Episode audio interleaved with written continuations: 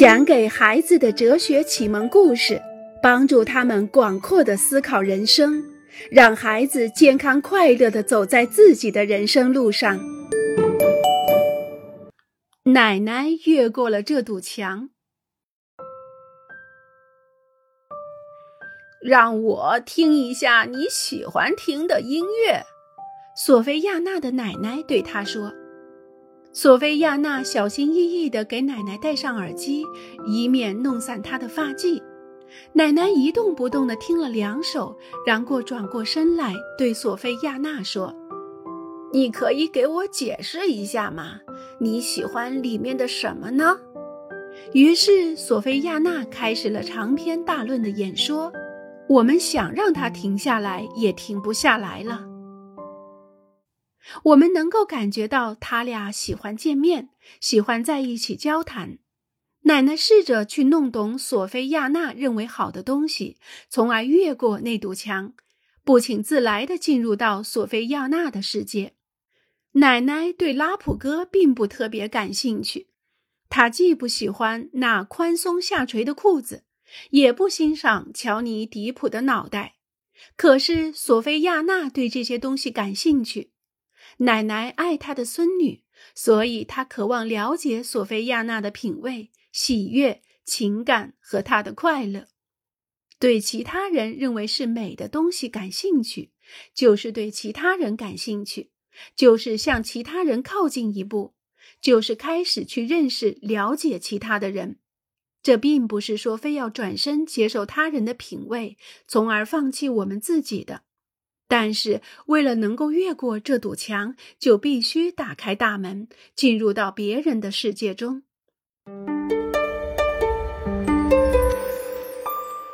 向冠军提问。贝尔勒先生是一本真正的百科全书，他无所不知，他把字典都背下来了，他还精通绘画、雕塑、文学。比如，当谈起埃及的时候，任何问题都难不倒他。他知道所有法老以及他们妻子的名字，他还知道尼罗河的长度、金字塔的高度，简直让人难以置信。一天，朱蒂特问他为什么法老时期的古埃及人认为金龟子很美。关于这个问题，我什么也不知道。贝尔勒先生回答说。但是他告诉了朱迪特一个墓地的名字，在那儿我们能够看到有关金龟子最美丽的绘画。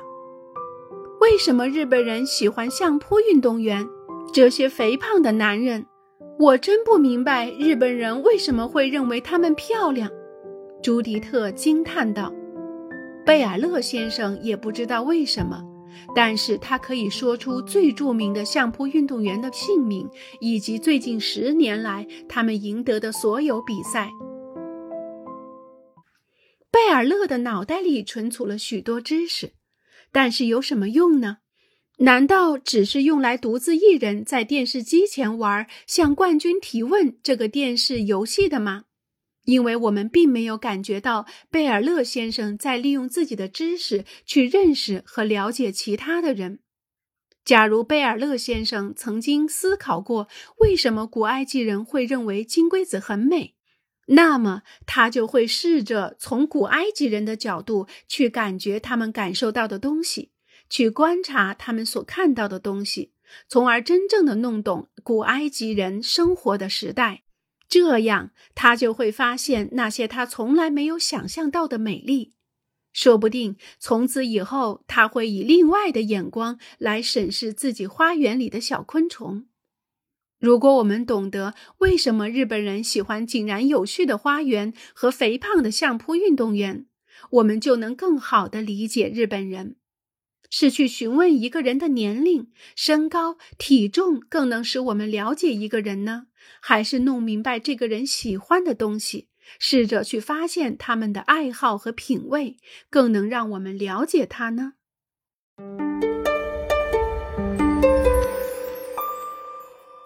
告诉我劳拉这个人，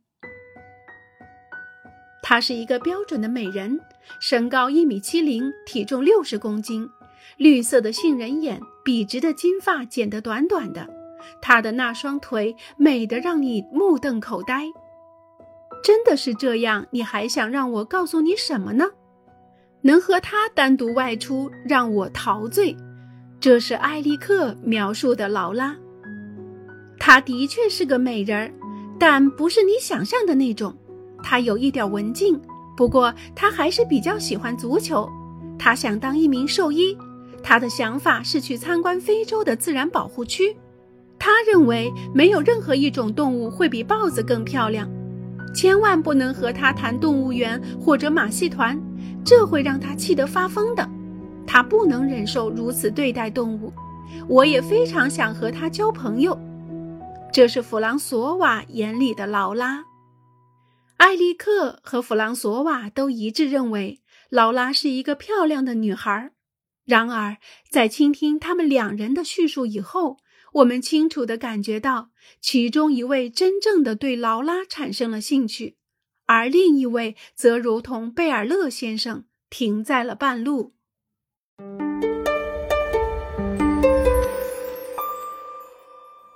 男性物品，女性物品。十几个男人和女人身着泳装，在表演台上走来走去。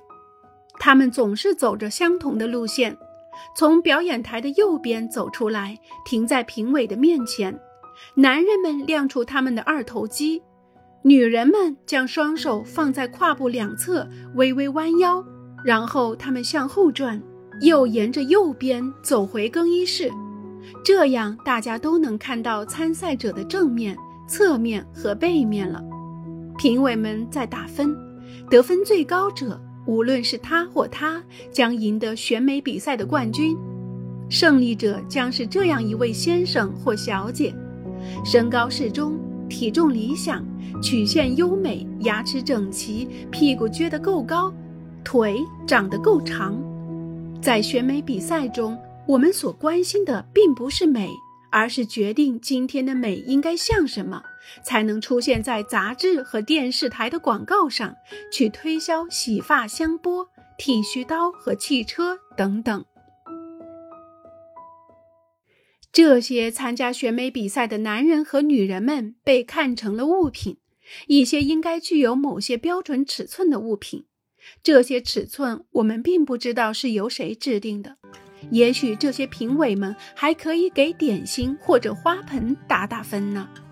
这样的选美与美毫无关系，真正的美丽是那种使我们激动、快乐和愉悦的美。